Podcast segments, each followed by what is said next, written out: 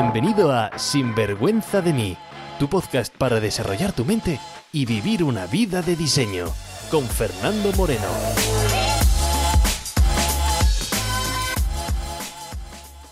Bienvenido a Sinvergüenza de mí. El episodio de hoy es un viaje a una de las emociones que bajo mi punto de vista debemos convertirnos en maestro para poder avanzar en nuestro crecimiento personal. Hoy hablamos sobre el perdón, los tres pilares del perdón así como un manual práctico para pedir perdón y recibirlo. Sin más, te dejo con el episodio de esta semana. ¿Estás preparado? Trucos, consejos, ideas, entrevistas, todo lo que necesitas para vivir una vida bien vivida. Sin vergüenza de mí.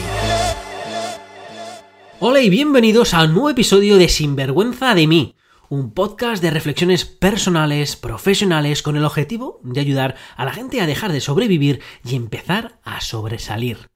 Una semana más te traigo una ración de desarrollo personal. Mi nombre es Fernando Moreno, soy experto en mentalidad, coach de resultados y autor del libro Sinvergüenza de mí. Mi misión es ayudarte a ser el líder de tu propia vida, vivir una vida bien vivida donde tú marcas tus términos. Estoy aquí para despertar tu grandeza, para que vivas con pasión y sin vergüenza. Mira, estos podcasts no están hechos para imponerte absolutamente nada, sino para hacerte reflexionar. Y dices, bueno, Fernando, ¿y qué tengo que reflexionar? Pues yo qué sé, eso solo tú lo sabrás. Lo único que puedo decirte es que tu forma de pensar de ahora es tu única prisión.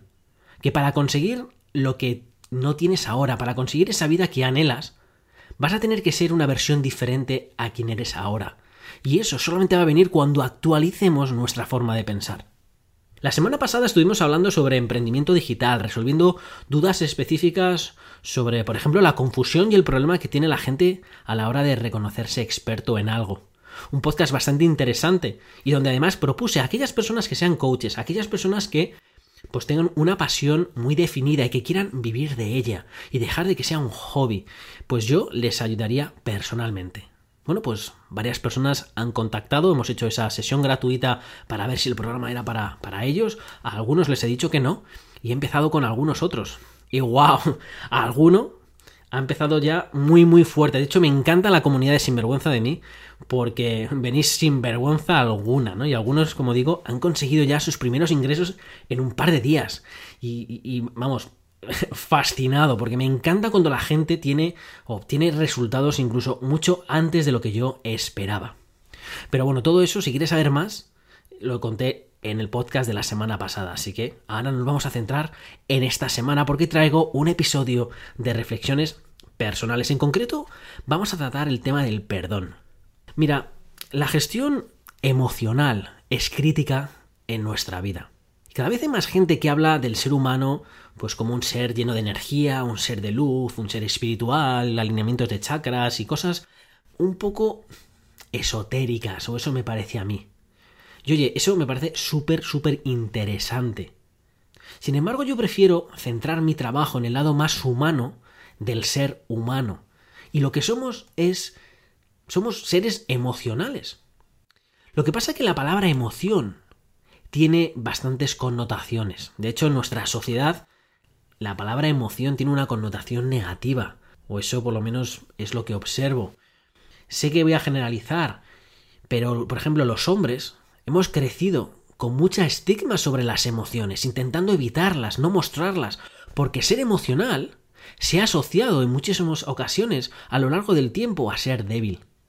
Esas frases de los hombres no lloran, los hombres tienen que pelear, que incluso la semana pasada escuché aquí en Australia a unos chavales de 4 o 5 años que estaban llorando por vete tú a saber qué, los padres decirles una versión parecida aquí en inglés, ¿no? Y claro, los hombres no lloran, tienen que pelear.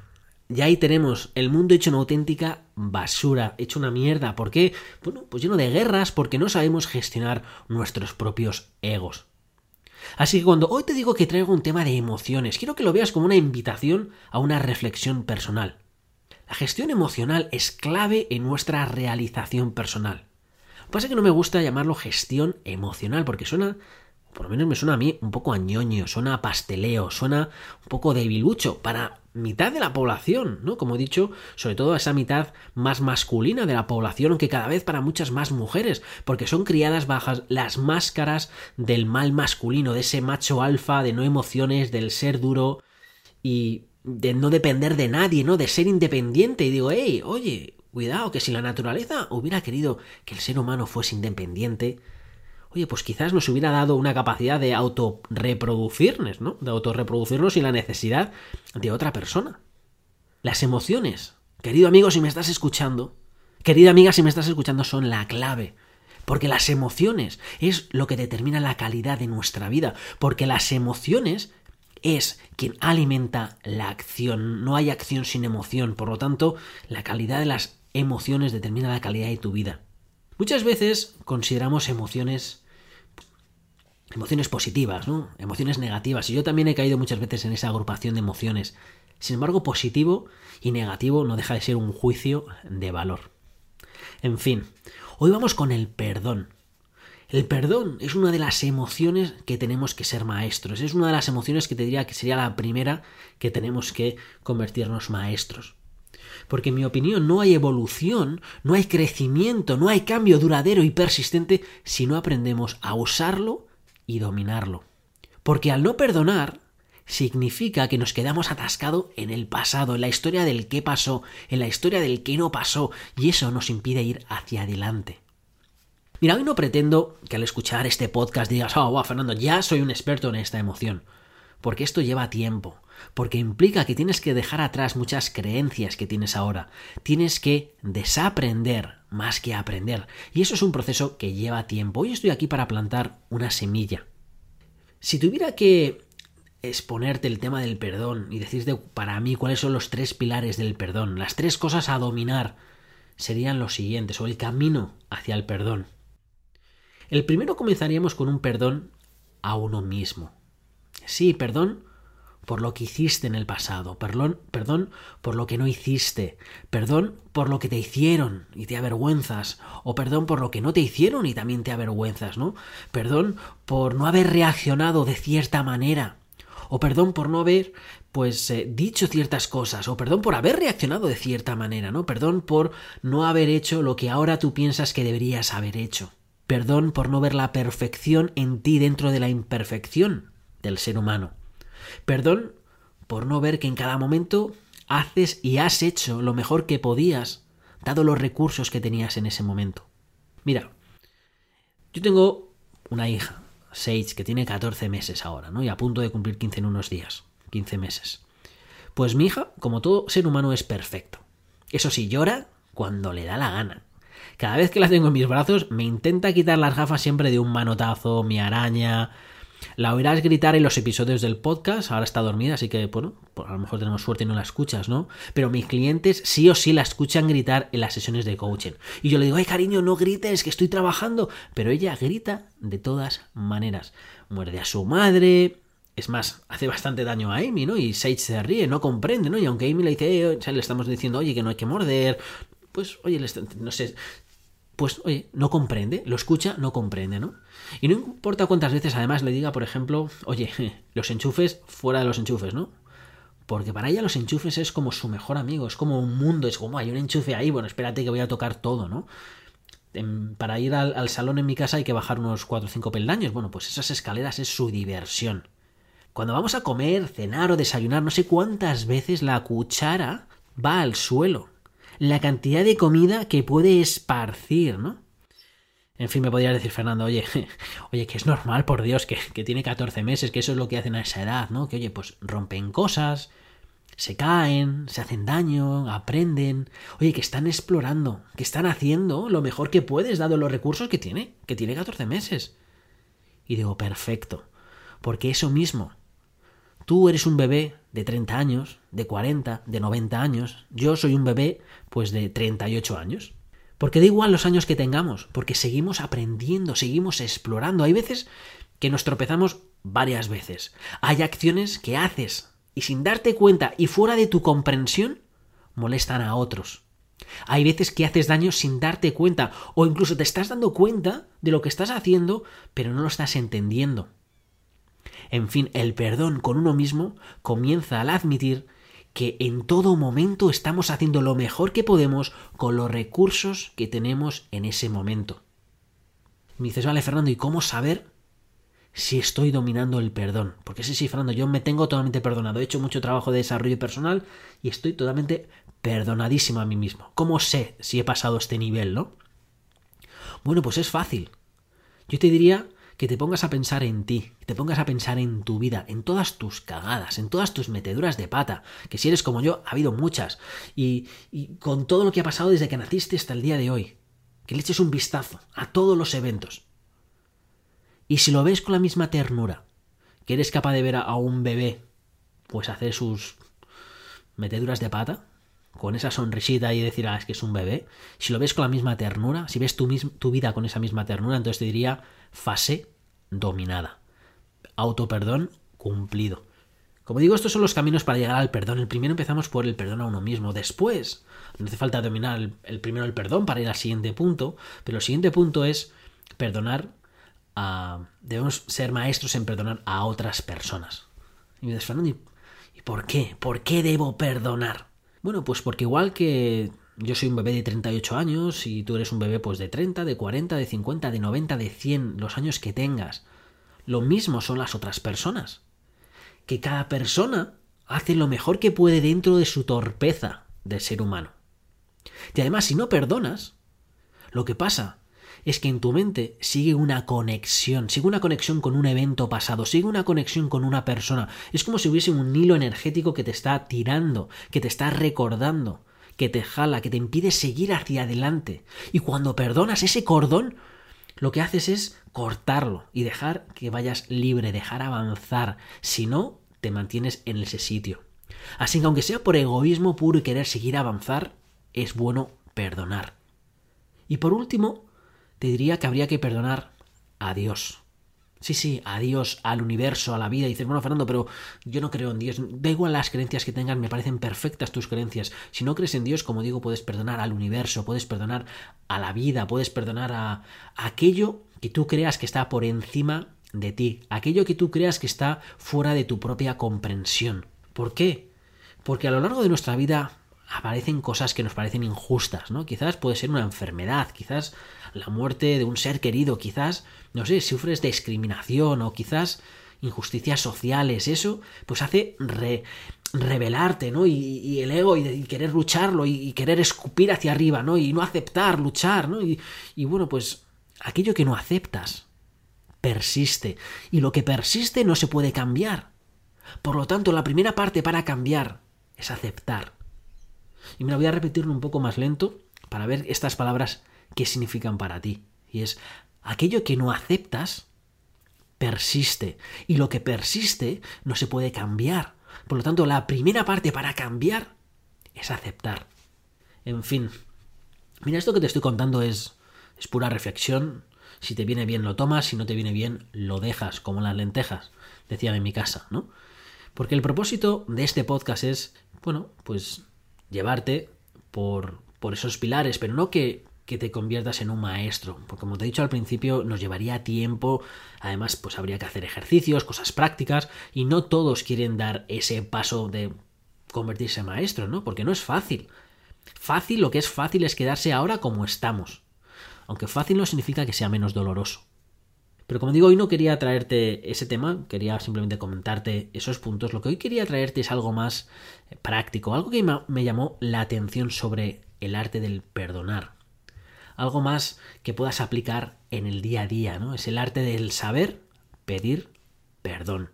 Y es un arte, aunque solamente implique decir dos palabras. Lo siento. Pues sí, saber decir solo esas dos palabras es un arte en sí mismo. En ese lo siento se esconde el poder de conexión con otro ser humano, el abrirte a otra persona y admitir que te has equivocado. Mira, para el tema del perdón, te recomiendo el trabajo de una psicóloga clínica, se llama Harriet Lerner, es autora de numerosos libros. No es que sea muy famosa, yo la descubrí pues gracias a su último a su último libro en el año 2017. No está en castellano, su libro en inglés es Why Won't You Apologize? Y la verdad es que me impactó muchísimo el trabajo de esta, de esta mujer. Tiene ahora posiblemente setenta y pico años y bueno, pues lleva escribiendo bastantes libros sobre, sobre emociones. Un libro que te voy a recomendar, aunque no me lo he leído yo porque es el siguiente que me voy a leer, es el libro de Dance of Anger. Te lo recomiendo porque es el único libro de ella que está en castellano y en castellano se llama La danza de la ira. Lo puedes encontrar, lo he visto en Amazon, es decir, que lo puedes encontrar en Amazon. Y no me lo he leído, ¿vale? No me gusta recomendar cosas que yo no he hecho, pero bueno, recomiendo a esta autora, así que te recomendaría que, que leyeras ese libro. Además, en su versión inglesa tiene más de mil valoraciones en Amazon. Se ha traducido más de 35 idiomas, así que el libro sé que es buenísimo. Y bueno, pues las referencias que tengo y las personas que me han recomendado el libro no me recomendarían ese libro. Así que The Dance of Anger o en español La Danza de la Ira. La autora Harriet Lerner. Como digo, pues eh, yo también estoy, soy un bebé de 38 años y estoy pues aprendiendo el ser humano, ¿no? Y, y en este trabajo del perdón pues estoy usando el trabajo de la, de la psicóloga clínica Harriet Lerner. Y decía que el, el arte del perdón, ¿no? Y las palabras que debemos dominar, que debemos saber usar y que usamos mal, y yo incluido, es el lo siento. Con estas dos palabras podemos hacer un regalo a tres bandas. Sí, simplemente con la palabra lo siento. Esto es un regalo que cada vez que lo usamos damos en primer lugar a la persona que se lo estamos dando, ¿no? Porque un regalo para la otra, ¿por qué dices, bueno, Fernando, un regalo para otra persona, ¿a qué te, a qué te refieres, no? Dices, bueno, pues porque la otra persona, al escuchar un lo siento, se siente escuchada, se siente entendida.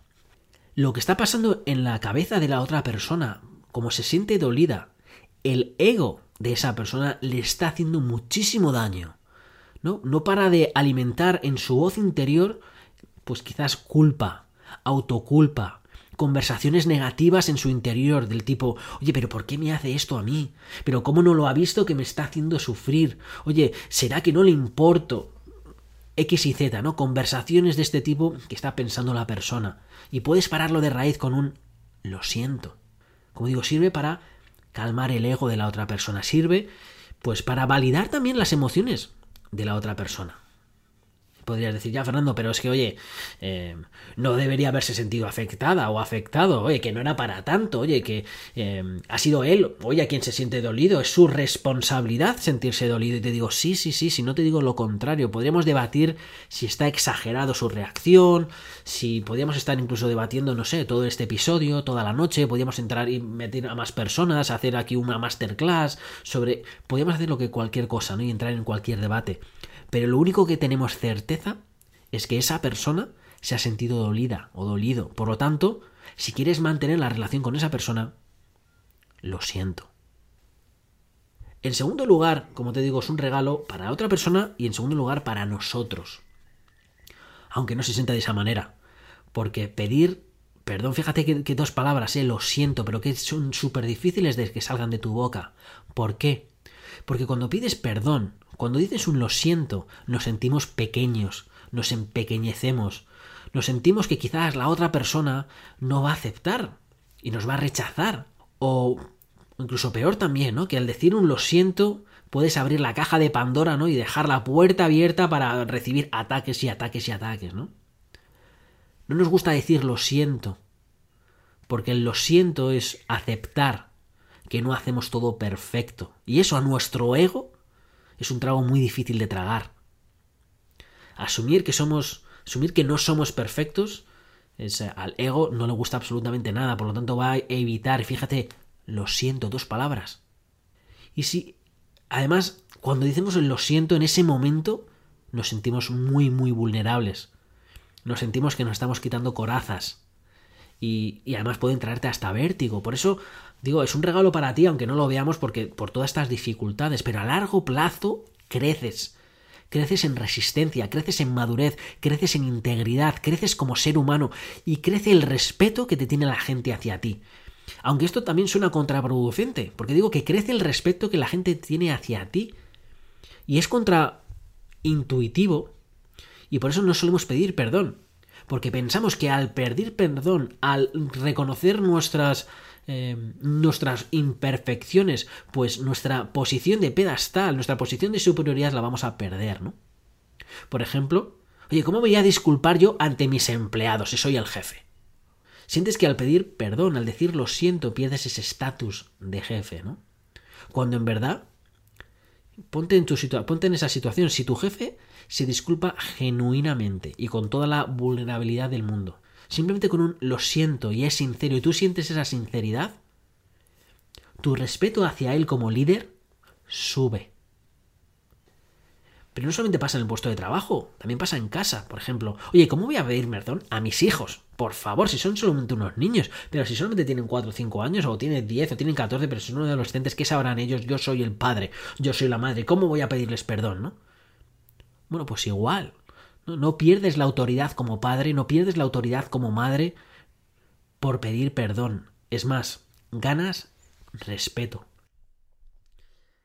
Y en tercer lugar, no solamente, como digo, es un regalo hacia la otra persona que lo está recibiendo, es un regalo hacia ti que te hace crecer como ser humano, también es un regalo a la relación entre tú y la otra persona. Porque al decir lo siento das el primer paso para la sanación. Mira, las relaciones son como una cuenta corriente donde hay dos titulares, tú y la otra persona. Unas veces tú pones, la otra veces quitas y así sucesivamente, ¿no? Y no suele haber un problema siempre y cuando haya saldo en la cuenta.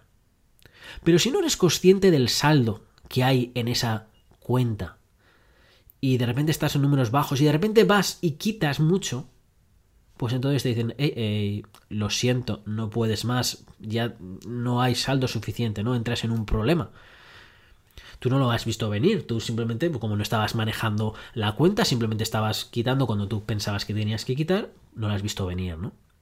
Pues aquí con el perdón es exactamente igual, o mejor dicho, con las relaciones es exactamente igual, funciona de ese tipo, de esa forma, y con el perdón lo que estamos haciendo es, pues, meter más saldo a esa cuenta, estamos haciendo restaurar esa cuenta. Aunque hay veces que quizás no es suficiente, si la cuenta tiene unos saldos muy bajos y lo que has retirado es enorme, pues bueno, pues puede que la cuenta te la cancelen y eso te dolerá más, te dolerá menos, pero también ha de ser aceptado. Como digo, el esto del arte del perdón es un arte y es un regalo triple. Y fíjate, un arte, un regalo triple y solamente tenemos que decir dos palabras. Lo siento. Pero lo complicamos y muchísimo. Y al complicarlo, hacemos que la otra persona sufra mucho más, que la relación se resienta mucho más. Y lo solemos complicar porque añadimos cosas a ese lo siento. Y de hecho, no hay nada peor que una disculpa mal hecha. Porque cuando tú haces una disculpa mal hecha, que tú crees que te estás disculpando y vas allí con toda tu intención de que te estás disculpando, pero no sigues la regla del lo siento y tú le añades ciertas cosas más, pero para ti tú vas con la intención de que tú estás disculpándote. Bueno, pues como tú crees que te estás disculpando, tú te sientes aliviado porque crees que ya se ha solucionado. Lo que pasa que la otra persona se siente aún peor que antes porque no. Tú te sentirás que te has disculpado, pero la otra persona no lo siente así, por lo tanto lo que estás haciendo es agravar la situación y la relación, como he dicho antes, en vez de estar añadiendo saldo, sin darte cuenta estás quitando aún más. Mira, una cosa que escuché a la psicóloga que te, que te he mencionado antes, Harriet, decir y dije, wow, me dije, wow, ¿qué sentido tiene, no? Ella explica por qué los niños no piden perdón. Pues pasó sus estudios, pues eh, de psicología, hizo sus estudios de analizando niños por qué piden perdón, otros niños que sí piden perdón, por qué, ¿no? Y se puso ahí a analizar. Y cuando escuché sus reflexiones y sus análisis, dije, wow, qué sentido tiene y cómo aplicable es no solamente para niños, sino para todo el mundo. Mira, basado en sus estudios, Harriet dice que los niños no piden perdón no porque no lo sientan, sino porque quieren ahorrarse el sermón de después. Que aquellos niños que se han criado en un ambiente donde se pide perdón y se acepta ese perdón sin más, hay mucha más tendencia a que sigan pidiendo perdón. Pero mucha gente tiene asociado en la mente pedir perdón y recibir un sermón. Por lo tanto, a nadie le gusta recibir un sermón y eso hace que pedir perdón pues no guste, porque es, si pido perdón, recibo sermón. No, no quiero, por lo tanto, ahorro el pedir perdón. Y dices, Fernando, sermón, ¿qué me estás contando de sermón? Bueno, pues eso que sale de tu boca cuando tenemos por delante a ese pecador, ¿no? Esa persona que se está disculpando porque ha tenido, ha cometido un delito, un pecado, ¿no? Y, bueno, y de repente sale de ti, pues ese ego predicador, ¿no? Y él dices cosas de él ya era hora que lo pidieras. Oye, es que siempre haces lo mismo. Oye, ¿seguro que pides perdón? Porque, mm, no sé, yo no siento aquí palabras de arrepentimiento, ¿eh? ¿Seguro que te estás disculpando? Oye, que sea la última vez porque bla, bla, bla. Oye, ¿te parecerá bonito tratarme así? Oye, ¿cómo te sentirías si las otras personas te hiciesen lo mismo a ti? Oye, ¿qué he hecho yo para parecerme esto? Oye, si sigues haciendo esto, nadie va a quererte. Bueno, yo qué sé, ¿no? Me, me, me sigues lo que significa el sermón. ¿no? Es decir, el, te piden un perdón, cualquier retaila que venga después es un sermón. Y con sermón no hay perdón. Así que lo que hay que hacer es, si queremos que incentivar ese perdón, ahórrate el sermón. Que el arte de pedir perdón es decir, lo siento. Y la respuesta a un lo siento es, gracias por tus disculpas. Aprecio tus palabras. Punto final.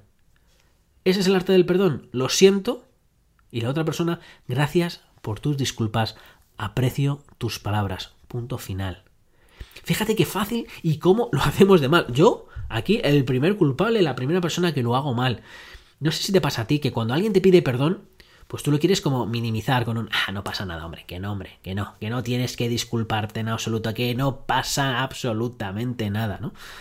wow, yo eso lo hago muchísimo y es una falta de respeto enorme, porque lo que estás haciendo es no estás aceptando que una persona se está disculpando. Es como decir, oye, mira, todo este esfuerzo que estás haciendo, todo este acto de valentía, todo este salir, dar un paso al frente, comerte tu ego, admitir que te has equivocado, el decir, ¿sabes qué? Uf, me voy a enfrentar incluso a un posible sermón, todo ese acto de valentía al decirle, no pasa nada, lo estás minimizando, estás diciendo, no vale para nada ese acto de valentía.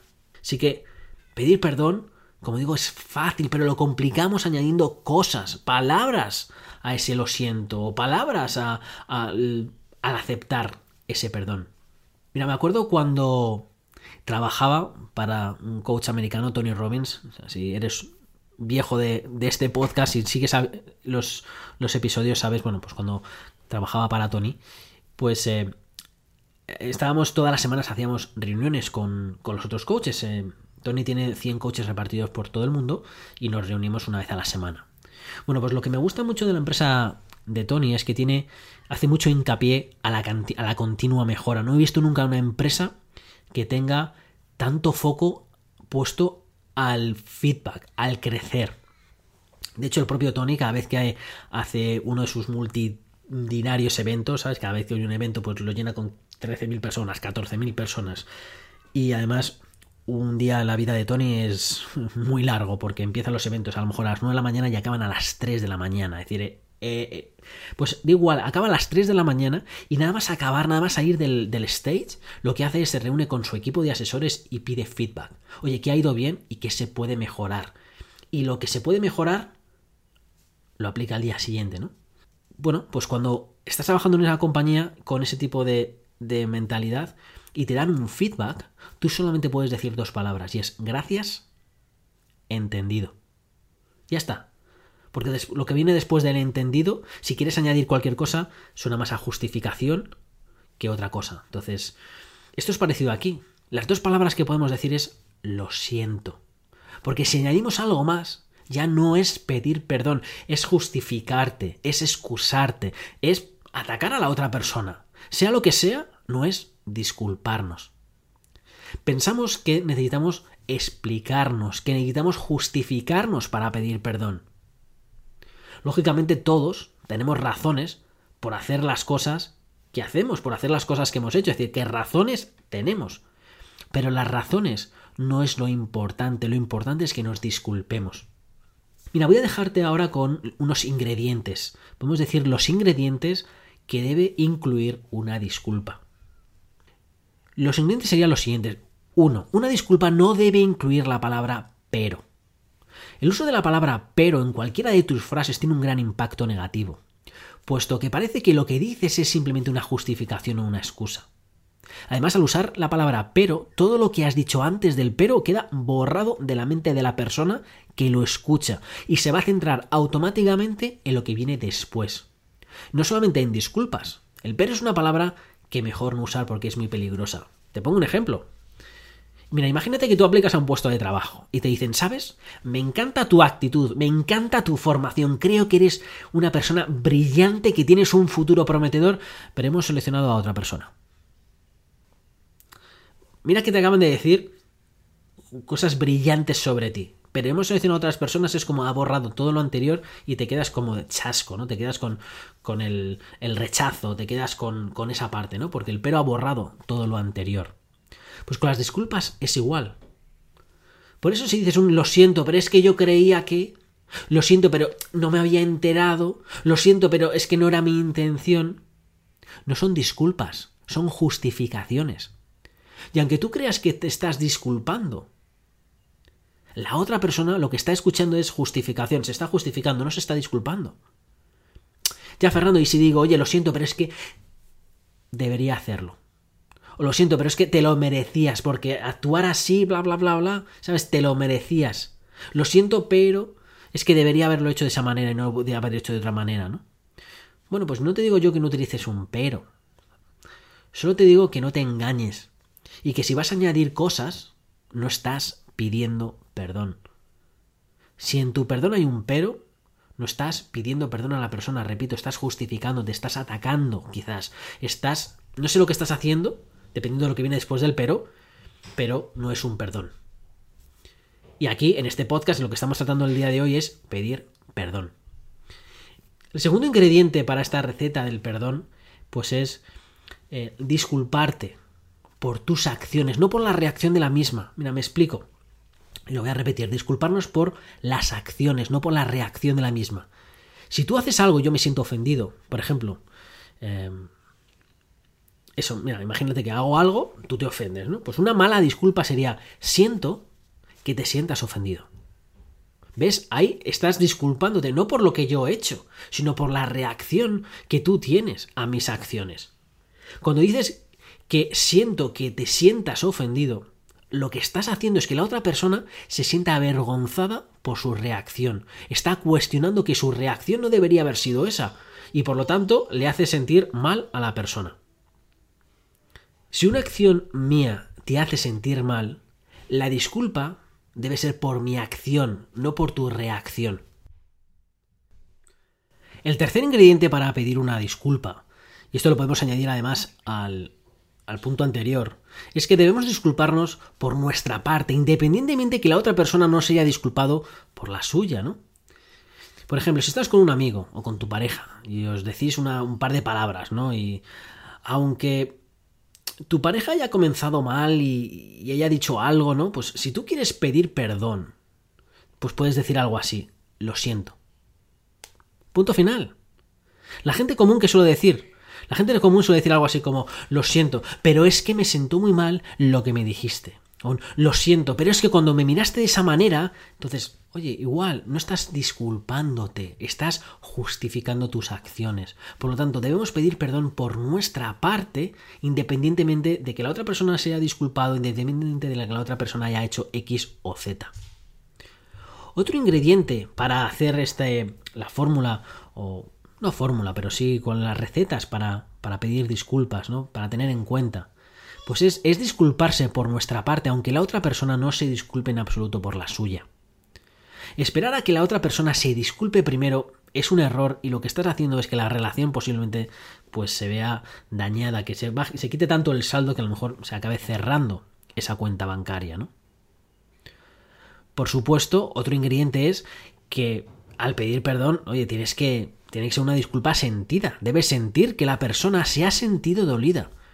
Y esto es la clave. Debes sentir que la persona se ha sentido dolida. Como parte de algo, pues que yo he hecho, o alguna omisión mía, o cosas que he hecho aposta, o cosas que no he hecho aposta. Pero tienes, lo que está claro es que tienes una persona enfrente de ti dolida, que se ha identificado dolida por algo que ha pasado o que no ha pasado alrededor tuyo, ¿no? Por lo tanto, tiene que ser una disculpa sentida sentir que la persona se ha sentido dolida. Y por último, para dejar aquí en este episodio, podría decirte que la clave también es, oye, que cuando pides una disculpa es que no se vuelva a repetir, que has aprendido qué es lo que la otra persona se siente ofendida y que hagas algo al respeto. Al respeto no, al respecto. En fin. Mira, seguramente cuando me estás escuchando, que ya llevo treinta y pico minutos, a lo mejor una parte de ti, tu ego durmiente, se pregunte, oye Fernando, ¿pero qué pasa cuando yo tengo razón? ese ego justiciero que quiere justificarse, que quiere decir, oye, espera, Fernando, espera, espérate un momentito, oye, ¿cómo que hay que decir lo siento a todo el mundo? ¿Y qué pasa conmigo? ¿Y qué pasa con mis sentimientos? ¿Y qué pasa? Porque si yo he hecho algo es porque está justificado, ¿qué pasa, no? Bueno, pues, eh, en serio que tengo razón, pues es que me hizo algo, es que ella me dijo, es que, es que, es que, digo, oye, nos dice, Fernando, en serio, ¿qué pasa cuando la otra persona ha hecho algo que no me gusta? ¿Qué pasa cuando la otra persona ha hecho algo que no es aceptable bajo mis estándares? Fernando, basta ya, que sí, que mucho lo siento, pero y yo, y yo, y yo. Y digo, hey, perfecto. Hoy lo que estamos hablando es sobre pedir perdón.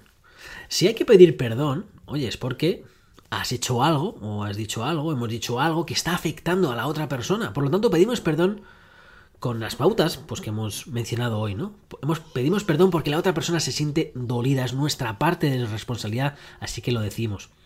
Pero eso no quita, querido ego justiciero, eso no quita que al día, que a los dos días, que al tiempo te acerques a la persona y le digas, oye, mira, eh, tenemos que hablar, quiero aclarar ciertas cosas.